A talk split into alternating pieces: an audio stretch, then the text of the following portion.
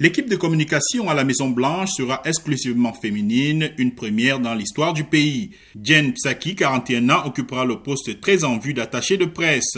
Karine Jean-Pierre, qui a travaillé comme analyste politique pour NBC et MSNBC, sera son adjointe. Kate Bedingfield, directrice adjointe des campagnes de M. Biden, est nommée directrice de la communication. Joe Biden a confirmé la nomination de Janet Yellen, ex-présidente de la Banque centrale, à la tête du Trésor.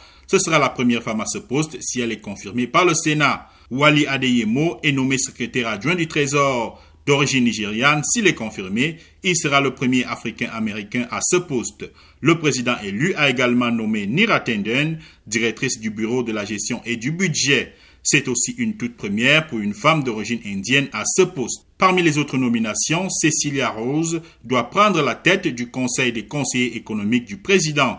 Une nomination inédite révèle M. Biden, car elle deviendra la première africaine américaine et la quatrième femme à diriger ce conseil en 74 ans.